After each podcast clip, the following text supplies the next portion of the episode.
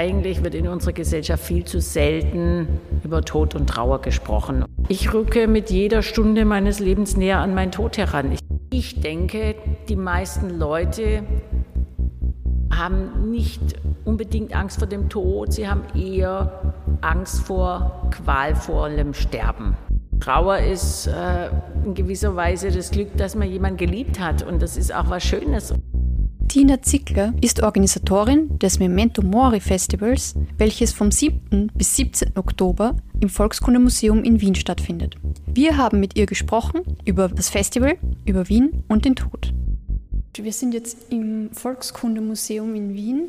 Die Aufbauarbeiten zu der Ausstellung sind schon im Laufen. Der Tod ist ein Ur-Wiener Thema. Wie kamen Sie auf die Idee, ein Memento Mori Festival über den Tod zu machen? Es gab mehrere Punkte. Ähm, zunächst, ich habe 2018 eine große Ausstellung gemacht zum Labyrinth auf dem Schwarzenbergplatz und habe da mit 400 Pflanzen ein begehbares Labyrinth gestellt und 40 Labyrinthe der europäischen Kulturgeschichte auf Plakaten vorgestellt. Und der Weg im Labyrinth wird häufig als Symbol für den menschlichen Lebenswerk interpretiert. Und da ist der Endpunkt natürlich der Tod.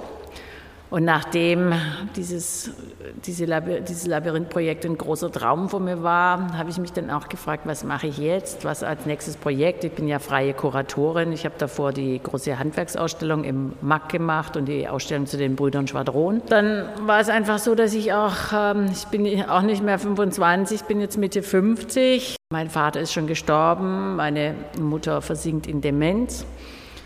Und dann ist klar, irgendwann ist man mit diesem Thema oder man wird immer häufiger mit diesem Thema konfrontiert. Und ich hatte dann irgendwie das Gefühl, ich möchte mich vorbereiten oder auch äh, vielleicht etwas tun, damit ich meine Mutter besser begleiten kann.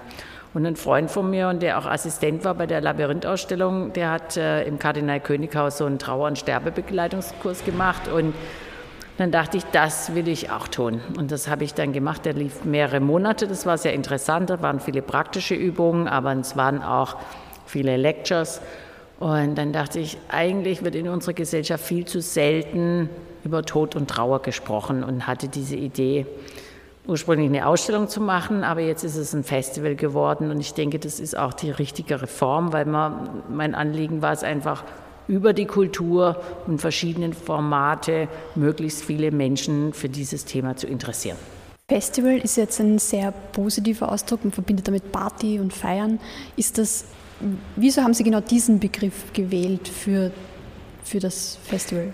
Ja, weil mir ehrlich gesagt, es gibt eigentlich nichts anderes, was das Format umschreiben würde. Und ich denke, dass reden und Nachdenken, äh, Reflektieren des Todes und der Trauer unserer Kultur ist auch ein Anlass, das Leben zu feiern. Deshalb denke ich, kann das ruhig Festival heißen. In einer der Ausstellungen des Festivals Memento Mori, in der Ausstellung Partout, geht es um Totenmasken von berühmten Wienern und Künstlern. Was bietet die Ausstellung noch an? Was sind die Highlights? Das ist ein Missverständnis. Bei Partout ist eine Installation oder besser gesagt eine Diaprojektion hier werden verschiedene Fotoaufnahmen von Lisa Rassel gezeigt aus Wiener Sammlungen, ähm, also vom Kunsthistorischen bis äh, Jüdisches Museum, Dommuseum, Objekte, also Kunstobjekte, wo sich Künstlerinnen und Künstler mit Trauer und Tod beschäftigt haben. Das ist ein allgegenwärtiges Thema in der Kunst und Interessanterweise sind unsterbliche Werke daraus hervorgegangen, natürlich auch in der Musik und äh, in der Literatur. Das ist ein ganz ganz wichtiges Thema einfach. Und diese Rastel hat das fotografiert, aber sie hat auch Aufnahmen im Stadtbild gemacht, zum Beispiel am Stephansdom, an der Karlskirche, aber auch im Prater, Graffitis. Wir haben auch ein Tattoo fotografiert. Ich weiß nicht, wie viele Wienerinnen und Wiener einen Totenschädel als Tattoo haben. Das würde ich gerne wissen. Ich vermute mindestens 5000 gefühlt. Ja, das ist einfach ein allgegenwärtiges Thema und wenn man sich damit beschäftigt, entdeckt man es auch überall. Georg Kreisler hat äh, schon besungen, der Tod muss ein Wiener sein. Sie haben das Tattoo angesprochen. Für Sie als Schwäbin, stimmt das Klischee über das morbide Wien? Ich kann das jetzt nicht so nachvollziehen ganz, muss ich ehrlich sagen, weil ich glaube, dass sich Wien auch sehr verändert hat. Ich glaube, dass ähm, in den 80er Jahren, also vor Fall der Mauer, hat bin, glaube ich, in, wahrscheinlich eine sehr viel morbidere Grundstimmung gehabt. Ich sehe den, den Tod nicht so, ich sehe, ich, ich weiß um die Tradition, auch im Wiener Lied und so weiter und so fort. Aber ähm, in anderen Ländern ist, glaube ich, der Tod im, im, Alltagsleben viel präsenter wie in Wien. Das war mal so. Also wenn man sich so historische Aufnahmen anschaut vom Pont Funèbre, wie man die Häuser sogar auch ähm, gestaltet hat oder gekennzeichnet hat, dass für jeden offensichtlich war, dass es einen Trauerfall gibt. Früher war es ja auch so, die Menschen sind aufgebahrt worden bei sich zu Hause. Und alle hatten die Gelegenheit zu kommen und sich zu verabschieden und in der Familie auch das Beileid auszusprechen. Das ist ja heute es war halt auch noch möglich, aber die wenigsten wissen warum und die wenigsten tun es. Also es ist viel unsichtbarer geworden. Ich glaube, das hat sich verändert. Vielleicht war das früher so und ich sehe mich da auch nicht als Expertin. Auf Ihrer Webseite sagen Sie, dass die Menschen ähm, ins Gespräch über den Tod und über das Sterben gebracht werden sollen, vor allem noch durch die Ausstellung. Beschäftigen Sie sich abseits der Ausstellung auch mit dem Thema Tod im, im Alltag? Ich habe mich, also wie gesagt, ich habe mich ja darauf vorbereitet, überhaupt das Festival zu machen. Ich wollte mich wirklich solide mit beschäftigen und habe deshalb diesen Kursus gemacht, der ja mehrere Monate ging im Kardinal Könighaus. Und natürlich, mich beschäftigt das Thema. Ich sehe es jetzt überall. Ich habe sehr viel Literatur gelesen. Ich habe ähm, interessanterweise zum Festival kommen zum Beispiel auch eine junge Autorin aus Berlin, Maren Wurster, die hat ein Buch geschrieben, Mama äh, stirbt, Papa auch sehr interessant, beide Eltern gestorben. Dann Christian Dietloff kommt auch aus Berlin, der hat auch die gleiche Erfahrung gemacht, dass beide Eltern in relativ kurzem Abstand gestorben sind. Nie mehr Zeit heißt äh, das Buch.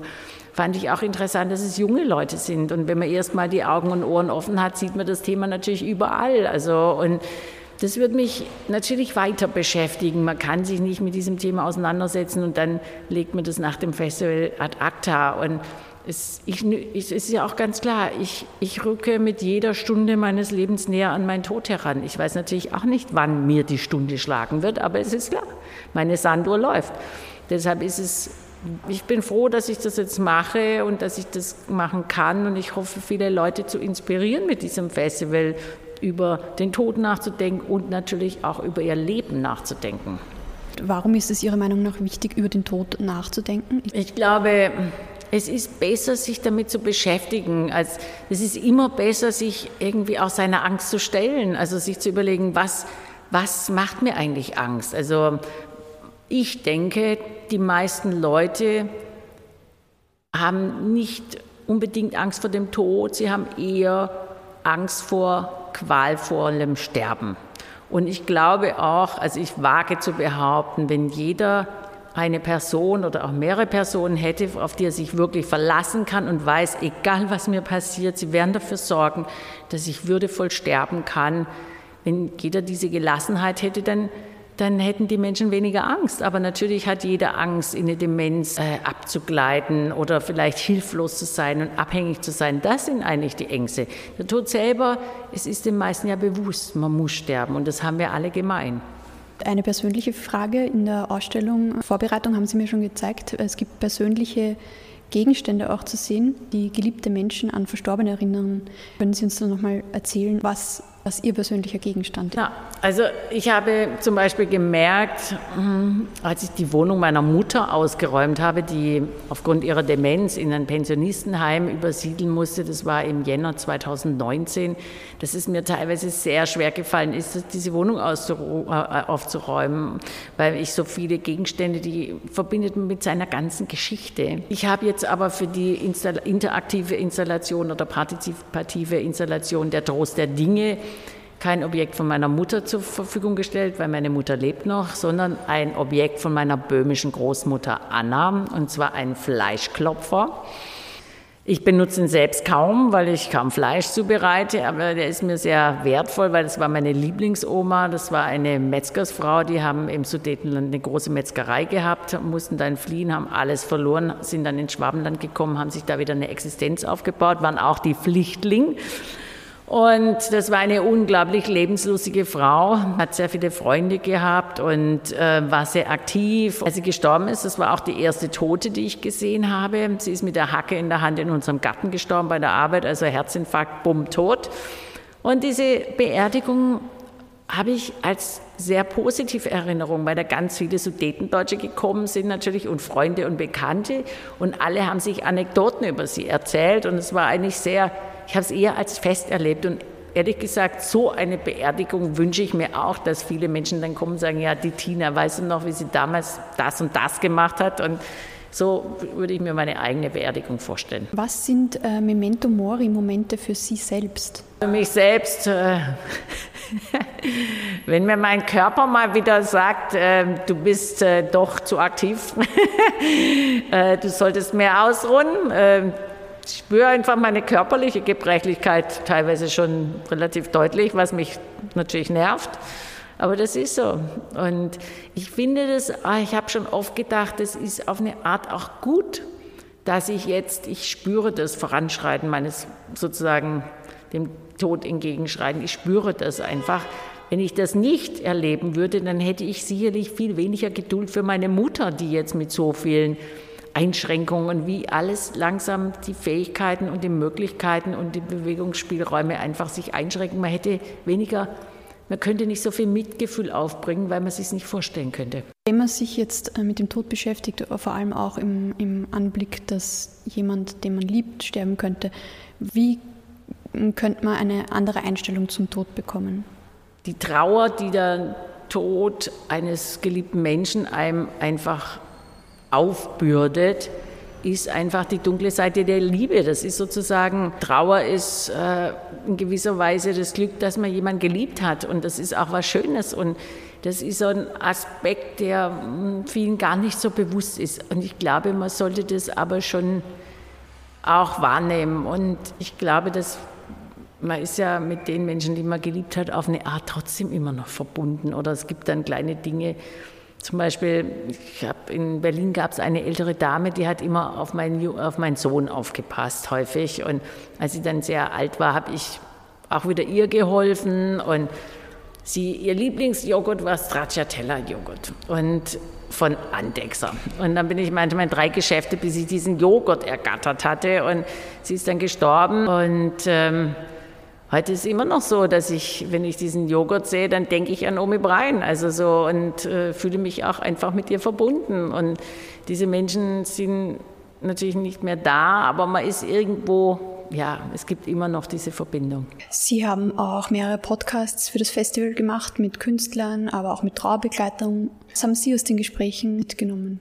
Also ich habe mich erstmal wahnsinnig gefreut, dass sehr viele Menschen auch sehr persönlich mit mir da gesprochen haben, sehr offen auch über Trauer, über Verluste auch. Und ähm, was mir schon auch in diesen Gesprächen aufgefallen ist, dass sehr viele Frauen oder respektive auch Familien Kinder verloren haben, also entweder schon gleich nach der Geburt oder früh gestorben sind oder auch äh, während der Schwangerschaft. Das ist ein riesiges Thema in unserer Gesellschaft und das ist auch ein extremes Tab. Also da sprechen ganz wenige Menschen drüber und ich glaube, das sind fast alle Frauen sind irgendwann mal mit diesem Thema auch konfrontiert, was natürlich sehr traurig ist und aber da und das, es gibt eine Lecture auch extra explizit zu diesem Thema von Tanja Brinkmann, die darüber spricht, wie man damit umgehen kann oder Wege da auch aufzeigt, was mir sehr, sehr wichtig ist. Ich hoffe, dass viele Frauen auch diese Gelegenheit nutzen würden, zu die, werden, zu der Lecture zu kommen. Die ist am Samstag, den 16. Äh, Oktober. Das ist mir sehr aufgefallen. Das war mir in der Form nicht bewusst. Und was mir auch aufgefallen ist, ähm, ich glaube, sehr viele äh, Trauernde leiden darunter, dass sie eigentlich nicht von ihrer Umgebung in ihrer Trauer wahrgenommen werden, nicht adäquat. Und es fällt halt auch vielen Leuten schwer, einfach mal zu sagen, ja, wie geht's dir? Obwohl man weiß, ja, die Mutter ist gestorben oder das und das ist passiert. Und die Leute sind ungeheuer befangen und äh, obwohl es einfach nicht schwierig, äh, nicht, eigentlich nicht schwer ist, auf die zuzugehen und, das, und, einfach mal Mitgefühl zu zeigen und einfach, wie geht's dir, wie geht's dir jetzt, wie war der Abschied von deiner Mutter, das einfach das zu erfragen und das würde sehr vielen Trauernden sehr gut tun. Einfach so ein ganz schlichtes Mitgefühl und äh, sie würden sich wahrgenommen fühlen. Was kann jemand, der zur Ausstellung kommt, aber nicht, äh, sich momentan nicht mit dem Thema Trauer beschäftigt, was kann der sich mitnehmen? Ähm, Sie haben 50 verschiedene Veranstaltungen. Das ist ein, ein ziemlich großes Potpourri. Was sind so die, die Kernpunkte? Ja, das kommt immer darauf an, auch was so ein Mensch interessiert. Ich habe deswegen das interdisziplinär aufgestellt. Also es gibt ja einerseits Film, da werden so Klassiker gezeigt, wie äh, natürlich Amour von Haneke ist natürlich ein super Film, wo es um die Liebe, das ist wirklich ein großartiger Film, aber auch Coco, das ist ein Zeichentrickfilm und äh, der ist für Kinder ein zauberhafter Film, der in Mexiko natürlich spielt, wie ein Junge, der Musiker werden will, ins Totenreich äh, hinabsteigt und sehr, sehr schön. Es gibt tolle Konzerte. Es wird gleich zur Eröffnung ein Konzert geben mit dem Vokalensemble der MDW. Die werden Trauerlieder und Gesänge ähm, hier vortragen. Dann gibt es ein wirklich großartiges Konzert auch mit Studierenden der MDW, äh, der MUC, Verzeihung, pardon. Und zwar, es gibt ein Konzert von Ligeti, das ist für 100 Metronome und das wird zur Aufführung gebracht. Da werden die Zuschauerinnen ähm, beteiligt werden. Da werden 100 Metronome aufgezogen und die laufen dann einfach ab. Und ich habe dieses Konzert vor 30 Jahren mal in Hamburg gehört an der Musikhochschule und ich habe mir das gewünscht. Und dieses Konzert wird zur Aufführung gebracht und sie, die Studierenden werden in verschiedenen Formationen noch weitere Werke von Ligeti aufführen. Das ist super. Und dann am Ende gibt es ein Abschlusskonzert im Radio Kulturhaus mit äh, Jörg Niegel und Ingo Metzmacher am Piano. Herr Metzmacher, der eigentlich sonst äh, Dirigent ist, wird äh, Georg Niegel begleiten und zwar mit Liedern von Schubert und Wolfgang Rehm.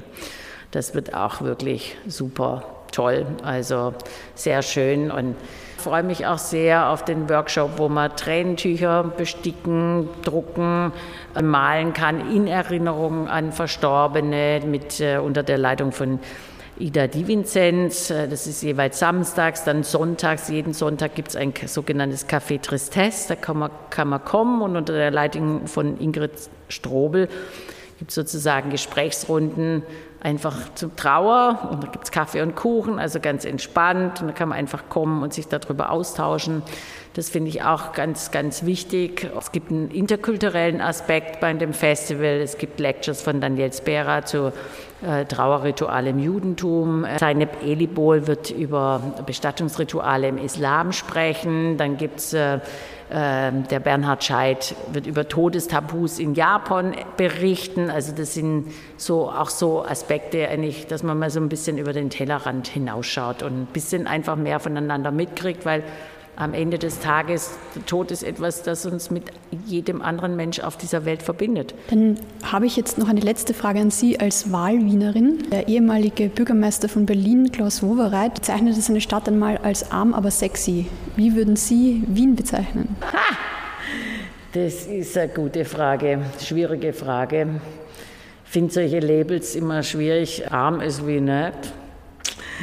Es ist im Gegensatz zu Berlin sehr gepflegt, wirklich toll, wenn man sich allein schon die Grünflächen anschaut. Da bin ich immer hingerissen. Also was da, es ist einfach fantastisch, wie gepflegt es ist und der ganze Blumenschmuck und jedes Jahr zweimal. Extrem lebenswert, sehr lebendig, ist sehr auch durchmischt, was ich auch toll finde.